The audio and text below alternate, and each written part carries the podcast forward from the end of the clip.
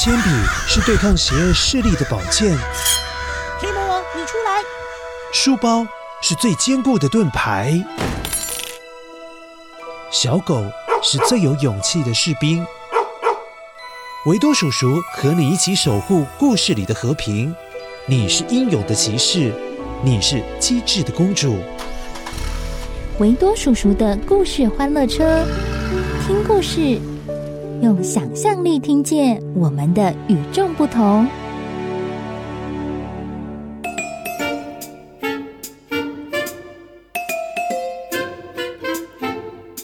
嗨，乖乖，我是维多叔叔。中秋节刚刚才过去耶，你家里有剩下很多的月饼还是柚子吗？没有关系。剩下的就慢慢吃嘛。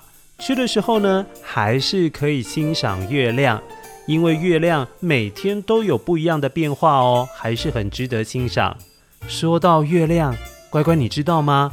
在台湾的泰雅族传说当中，月亮的诞生是因为太阳受伤的缘故哦。嗯，太阳受伤跟月亮有什么关系呀？很特别吧？先一起来剪一下今天的声音面包屑，待会就要来听故事喽。声音面包屑。哦，这个声音很常在我们的故事当中出现，待会记得听到的时候捡起来，捡起来，一起来听故事喽。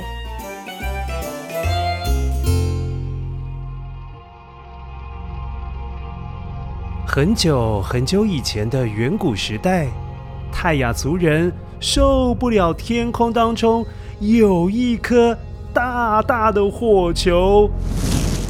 这颗火球每天热的就好像滚烫的水，太热了，根本没有办法出门工作，怕一走出去人就要蒸发掉了。啊，太热了吧！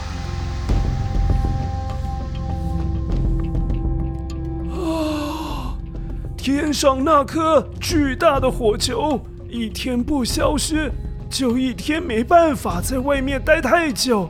这样怎么出门工作？怎么种稻、种小米、种其他植物呢？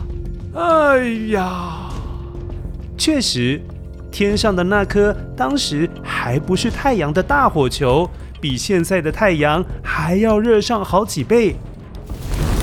炎热的天气让泰雅族的族人都很困扰，甚至整个大地没有白天和黑夜的差别，人们很难抓准时间来休息，而且太亮了、太热了，都让人们睡不好觉啊。后来，泰雅族的长老们开会讨论，得出了一个大家都很同意的办法。我们派几个强壮的泰雅族勇士，去把那颗大火球分成两半吧。因此，长老们精挑细选了三位骁勇善战，也就是很擅长打仗、所向无敌的勇士。只是这趟路途，很遥远，长老们担心勇士们还没找到大火球就已经老了，于是让这些勇士们各自带着自己的孩子上路，让孩子们也可以学习如何当一位征服大火球的泰雅族勇士。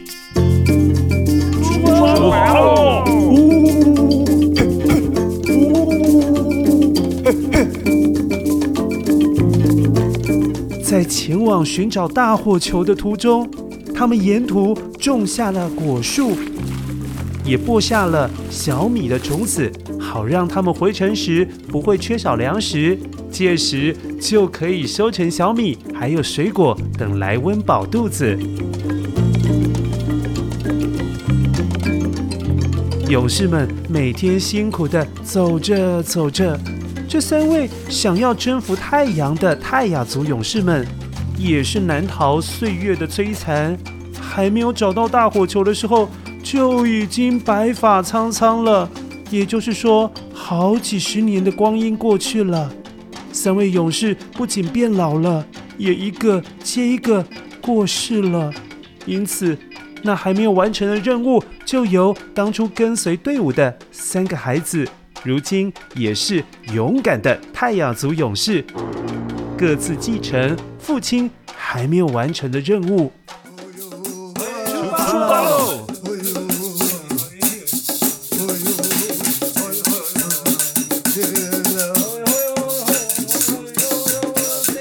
哇！皇天不负苦心人，这一天，他们终于抵达了大火球的老巢，也就是他的窝啊！呃，终于找到了！你这大火球，看你还能嚣张多久？哼，兄弟们，接下来看我们的啦！但是大火球散发出来的高温，使得他们根本没办法靠近。他们只好先躲藏在山的背后，等待合适的时机再出来攻击。经过了好几个小时，yes，终于逮到机会了。那时清晨的大火球刚刚从地平面升起，温度会比任何时候还要低。那绽放出来的光芒，却还是让人完全没有办法睁开眼睛啊！呃呃，太亮了！哎呀，看不清楚啊！啊，好刺眼，更别说用弓箭瞄准火球。突然，有一只鸟飞了过去，挡住了一些光。让你瞧瞧泰雅族人的厉害！三位勇士同步把弓拉满，一起射向红彤彤的大火球。咻！果然。飞快的箭射中了大火球，裂成了两半的大火球，它的光芒就像岩浆一样四处的喷射，而随着光芒还有温度露了出来，大火球也慢慢的降温了，它的亮度也渐渐有所收敛，大火球的温度和亮度。慢慢变成了人们可以接受的程度，正式蜕变成现在的太阳。至于裂开来的另外一半火球，就变成了月亮。而太阳受伤之后喷溅出来的些许光芒，就停留在天空当中，形成了现在看到的一闪一闪亮晶晶的小星星。征服太阳的任务终于成功了，三位泰雅族勇士踏上回家的路。他们一边采石许多年前他们的爸爸们种下的水果，也一边找到回家的路。等到回家的时候，其实因为路途非常的遥远，勇士们也都拄着拐杖，头发也全白了，他们也变老了。所有的泰雅族的族人。都非常感谢他们，不仅让大地有了太阳，也有了月亮，还有一闪一闪的小星星。更值得开心的是，一天当中，因为有太阳和月亮的交替出现，形成了白天和夜晚的差别，这让人们晚上的时候可以好好的睡上一觉，白天的时候就可以放心的外出去工作，不会被热死。而那些祖先们留下来的小米、蔬菜、植物，还有果树，也就可以越长越茁壮喽。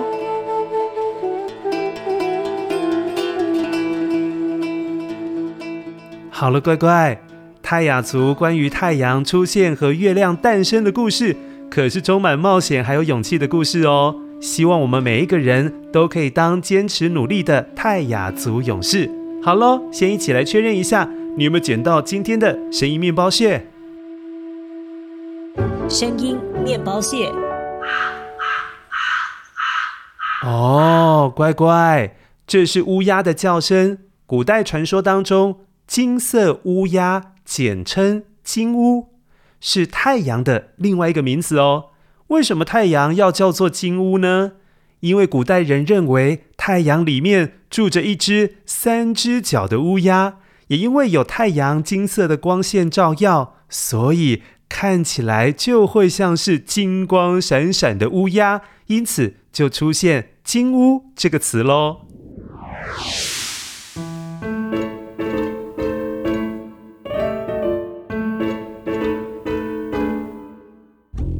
乖乖，关于太阳、月亮的故事，我们说了好多好多个哦，有布农族的，也有泰雅族的。也有说到中国古代月亮上玉兔的故事，希望这个秋天你在欣赏月亮或者是看见太阳的时候，会更有感觉，更有气氛哦。那故事就说到这边喽，谢谢你的收听，也欢迎下一次再继续搭上维多叔叔的故事欢乐车，一起来听故事喽。下次再见，拜拜。